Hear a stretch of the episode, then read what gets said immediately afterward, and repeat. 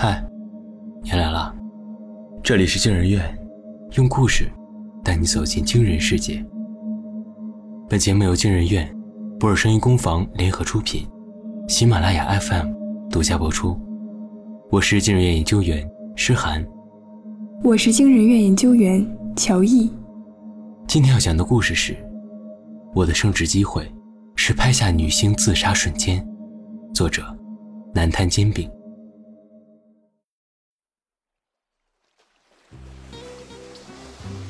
还未走进海滩，潮湿的海风已经扑面而来。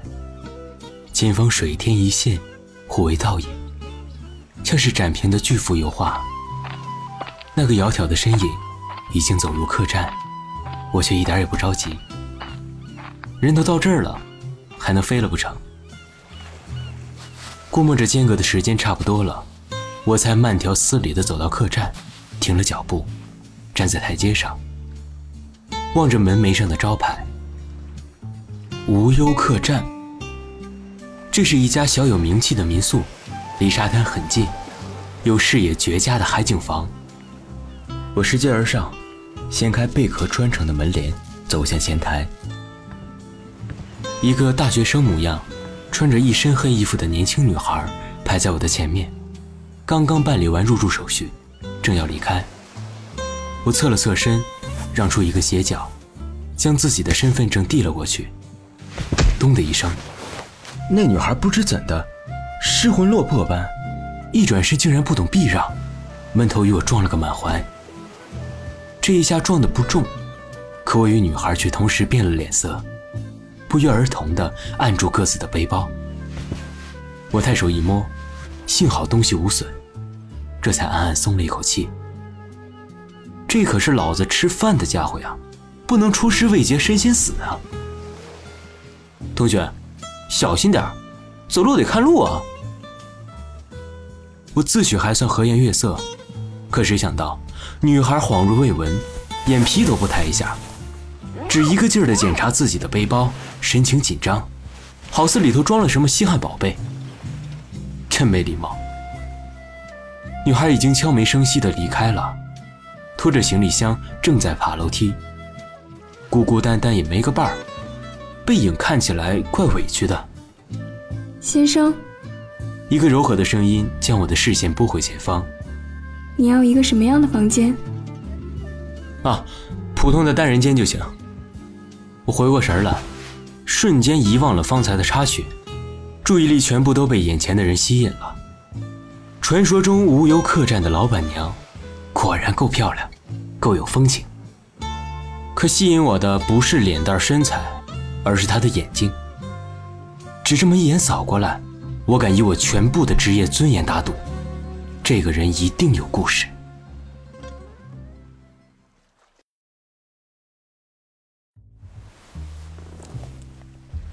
举手蹬脚，惬意的伸个懒腰。太阳帽盖在脸上，将阳光晒到刚刚好的程度，既不刺眼也不暗淡，还留下一丝缝隙，恰如其分地夹住了不远处的人影，完美。任谁经过都只会以为我正在晒日光浴，绝对猜不到，其实我在偷窥。喂，你在偷窥别人呢？我正得意呢。耳边传来这道声音，让我猝不及防，吓得我险些背过气去。掀了帽子，一抬头，是客栈的老板娘，正端着我点的冰沙，垂眸看着我，笑容似有深意。荣姐，我接过冰沙，避开她的目光，讪讪地打了声招呼。老板娘年近四十，附近的人都唤她荣姐，我自来熟，便也跟着叫。蓉姐送完东西，人却没走，原地一甩头，顺着我方才的视角看去，五米开外，有一个年轻女人正躺在沙滩椅上，硕大的墨镜遮住了半张脸，看不见眉目，但长发红唇，身材曼妙，在人群里相当惹眼。她是那个女明星白露露吧？蓉姐的眼珠转了个来回，又瞟向我。这两天你一直在暗中观察她，你该不会是变态跟踪狂吧？那我可报警了。我没想到就会被他识破，实在有些措手不及。正在绞尽脑汁酝酿说辞，冷不防听到最后一句，顿时吓出一身冷汗。哎呀，好姐姐，千万别！情急之下也顾不上伪装了，只能如实一告：我是记者。记者。蓉姐露出了了然于心的表情。我看是狗仔吧。我摸摸鼻子，不置可否，腹诽道：“干嘛？看不起狗仔啊？要不是我风餐露宿的盯梢跟踪，你们能吃到白露露深夜密会已婚男星这么刺激的瓜吗？虽然白露露已经发了公告澄清，但解释就是掩饰，她绝对和那男人有一腿。这次到海边度假，居然连助理都不带。”要说其中没有猫腻，鬼都不信。依我看，十之八九是男友相约同游。只要我守株待兔，一定能拍到垂石恋情的证据。那可是第一手的大独家呀！为此，别说跟到海边了，就是跟到月球上，我也义不容辞啊！等我回过神来，身边已经空了。前后一张望，蓉姐回了客栈，白露露还在原地。看来，这位老板娘虽然敏锐，但没有多管闲事到要去告密的程度。我松口气，正要躺回去，视线却倏地一顿，如两枚硬币向磁铁飞奔，霎时间就粘在了远处一个人的身上。一身黑衣，抱着背包，独自坐在人群之外，像是被这个世界剥离出去的一道残影。我眼皮一跳，认出来了。是排队登记时撞到我的那个女孩，真是个怪人啊！我嘟囔着，懒洋洋的躺倒，目光从帽檐下溜出来，重新锁定了白露露。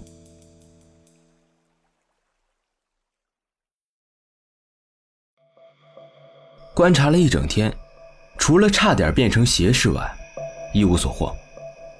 在客栈一楼吃完晚饭，我刚要回去休息。却看见白露露换了一条红裙，下楼出门往海边去了。有戏！我顿时来了精神，一溜烟的回房拿了背包，摸出门，悄悄坠在后面。白露露走在沙滩上，脱了鞋，抱膝坐下，望着涨落的潮水发呆，像是在等人。万事俱备，只欠男主角。可蹲了半天，取景框里依然只有白露露的背影。凝固着，像一张剪切画。拍死大腿上的第十只蚊子后，我终于按耐不住了，注意力也有些发飘。这时，一对小情侣牵手漫步而过，丢下一串絮絮低语：“哎，听说常常有人来这里专程跳海自杀。”啊？为什么呀？大概是觉得在浩瀚的海洋里结束生命。是一种比较体面又浪漫的死法吧？说的怪吓人的，那我们赶紧四处看看，万一撞上了还能拉一把。你还别说，有时候不仅能撞上，还能成就一段姻缘。十多年前呢，有个女子在这里寻死，路过的一个小伙跳下海，冒着生命危险把她救了起来，两人因此结识，后来还成了夫妻呢。哦哦，我也知道，就是那个。脚步声愈行愈远。我竖起耳朵，听不见后话了。百无聊赖的打了个哈欠，重新瞄了一眼相机，空无一人。耶！我抬头去望，白露露不知何时已经起了身，赤脚踩着沙子，缓缓地朝海里走去。风很大，红裙猎猎而舞，跳动在夜色中，是一簇岌岌可危的火苗。海浪扑了过来，又退回去。像胆大的小孩在荡秋千，越荡越高，已经能摸到女子的小腿。哗啦，泼湿了裙摆。火苗熄灭了。他要做什么？我有些茫然，大脑反应不过来，可手上的动作却很流畅。不经思考，已经习惯性的对准焦距，将镜头拉近、放大。忽然之间，刚才听到的对话在耳畔复又响起。哎听说常常有人来这里专程跳海自杀，我心里猛地一个咯噔。不会吧？白露露难道要轻生？我怔愣在原地，像是过载的主机卡壳了。怎么办？要不要去救？我半信半疑，拿不定主意，近乎迟钝的僵在原地，手指却自有主张。不管心里怎么摇摆，始终稳稳当当的停在快门键上。心里某处角落里，有着这样一个恶毒的声音，悄悄地说：“流量女明星海边自尽，似乎是一个更重磅的独家呀。”突然。斜影里冲出一个人，一把抱住白露露，拦腰将她拽了回来。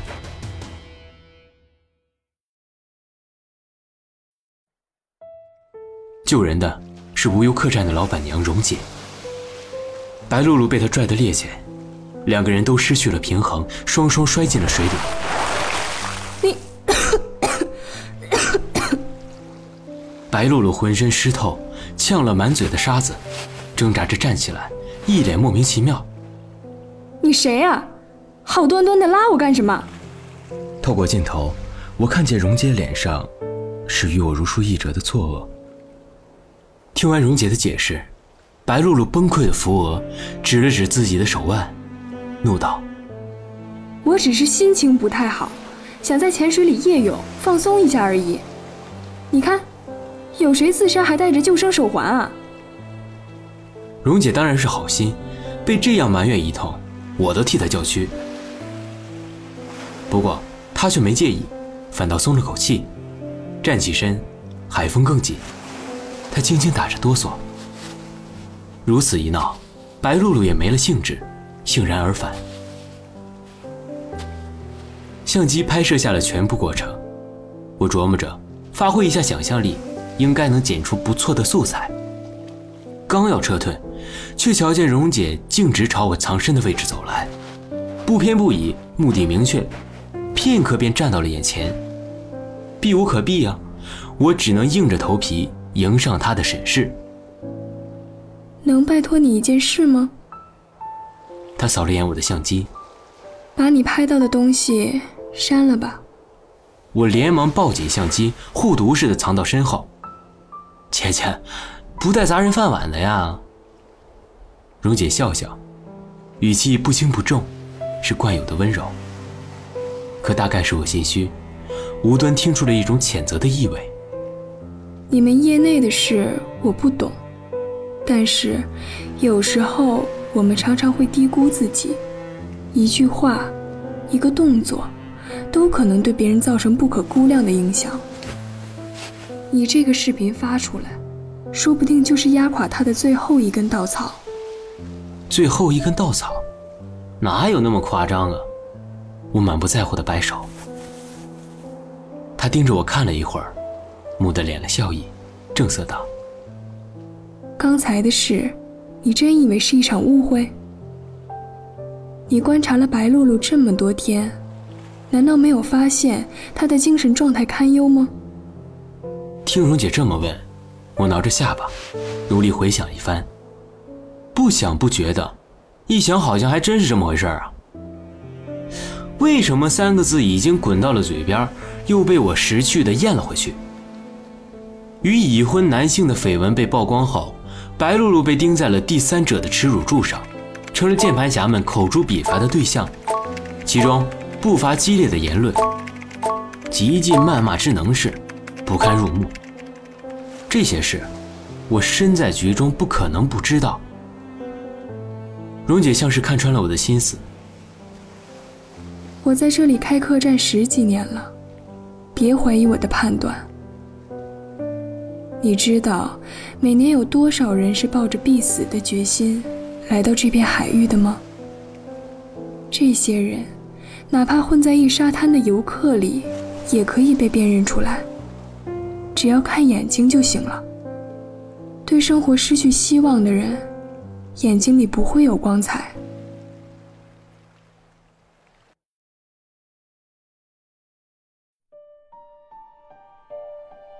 蓉姐因为落水又吹风着了凉。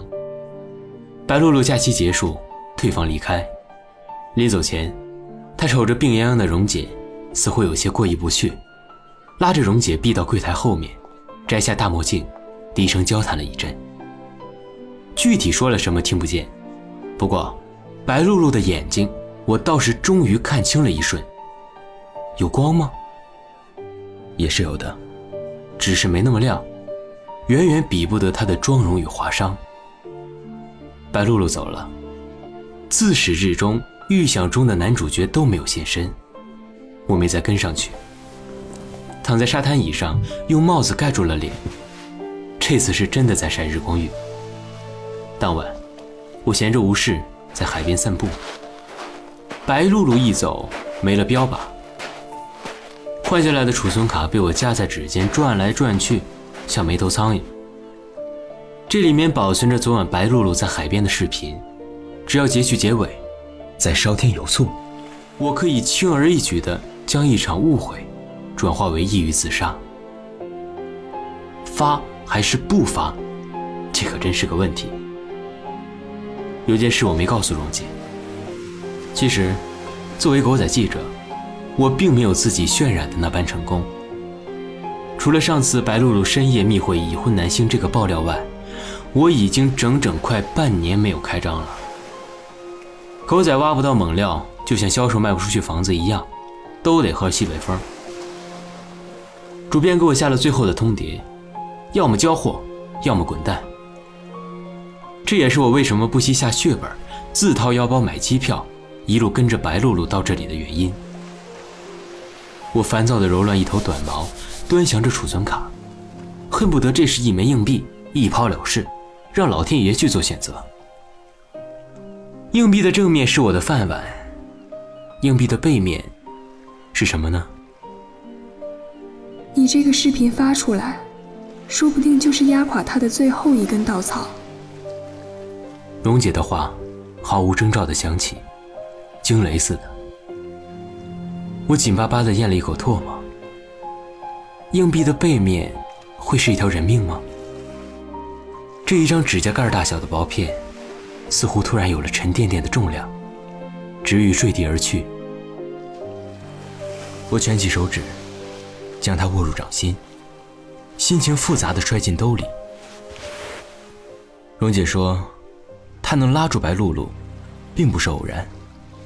每一天，她都会细心留意那些情绪低落的客人，就是希望一旦真的有人轻生，可以及时阻止。无忧客栈开了十几年，这个习惯他也坚持了十几年。我很惊讶，惊讶于他在做一件罕见的事情，更惊讶于这件事本身几乎没有意义。你一个人能救得了多少呢？就算救得了一时，可救得了一世吗？像刚才那样，冲过来，将轻生的人从海水里拉出，然后呢？蓉姐没有回答我，我只能自己思考。此题超纲，我是越想越迷茫。我心不在焉地摆弄着相机，随便拉了个焦距，发泄般的一通乱拍。一道人影闯入视野中，巧了，又是撞我的那个女孩。人生何处不相逢啊！女孩站在浅桥的尽头，凝望着地平线，怀里是形影不离的背包。云很重，月光少得可怜，没了光源，视野也很暗。女孩一身黑衣，与夜色焦灼，不分你我。我推镜想看得更清楚一点，就听见扑通一声，女孩背着背包，直挺挺地跳进了海里。我靠！这回是来真的了，我脑子顿时炸了，噌的站起来，拔腿就跑，相机被带倒了，三四万的镜头掉进了水里，我也顾不上管，一口气狂奔到女孩落水的位置，我想也没想就跟着跳了下去。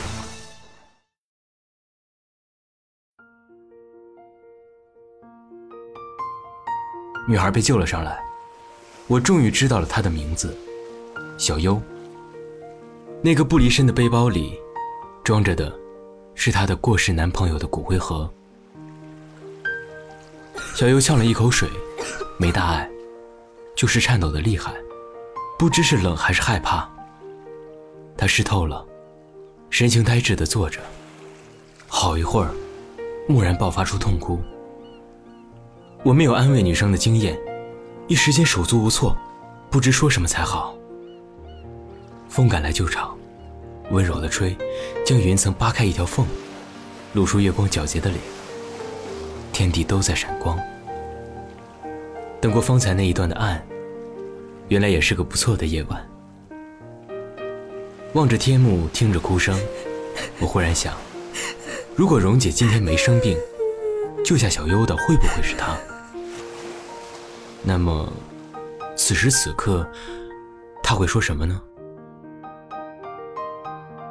蓉姐病愈后，专门请我吃饭。听说你相机摔坏了？岂止啊！储存卡在我兜里，跟我来了一趟海里游，也彻底报废了。体贴的老天爷呀，还真帮我做了选择。提到这个，我就无比肉疼，可心里却卸了重担似的，说不出的释然轻松，呈现出了一种痛并快乐着的纠结心态。这下好，你再也不用担心我把白露露的视频曝光了。我耸耸肩，半真半假的开玩笑。他莞尔敬了我一杯酒。谢谢。谢我什么？谢你救了小优，谢你陪他哭了一场，谢你，哪怕觉得这是徒劳无功的事情，也还是去做了。我受不住这么郑重的谢意，有些好然，心里的疑惑。也仍旧没有着落。我问他：“你救过这么多人，他们最终真的活下来了吗？”蓉姐摇头。其实你说的没错，能够真正被挽救的自杀者，只是极少数。我遇到过得了不治之症的人，只想从病痛的折磨中解脱；也遇到过投资破产的人，欠的债，几辈子也还不完。还有重度抑郁患者，身心备受煎熬，无法为他人所感同身受。一个人若决意寻死，必然是有不可承受之痛，不是旁人只言片语就能够消解的。今天你阻止了他跳海，也许明天他还是会去跳桥、跳河、跳楼。说来说去，说回原点，我难掩沮丧。这不还是徒劳无功吗？蓉姐微微一笑，转头看向窗外。小优独自坐在走廊的长椅上，望着天空。我俩望着他的背影。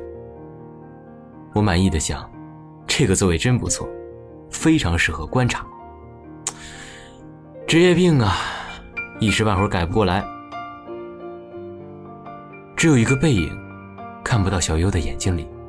到底有没有多出一分光彩？不过，至少他不再穿全黑色的衣服了。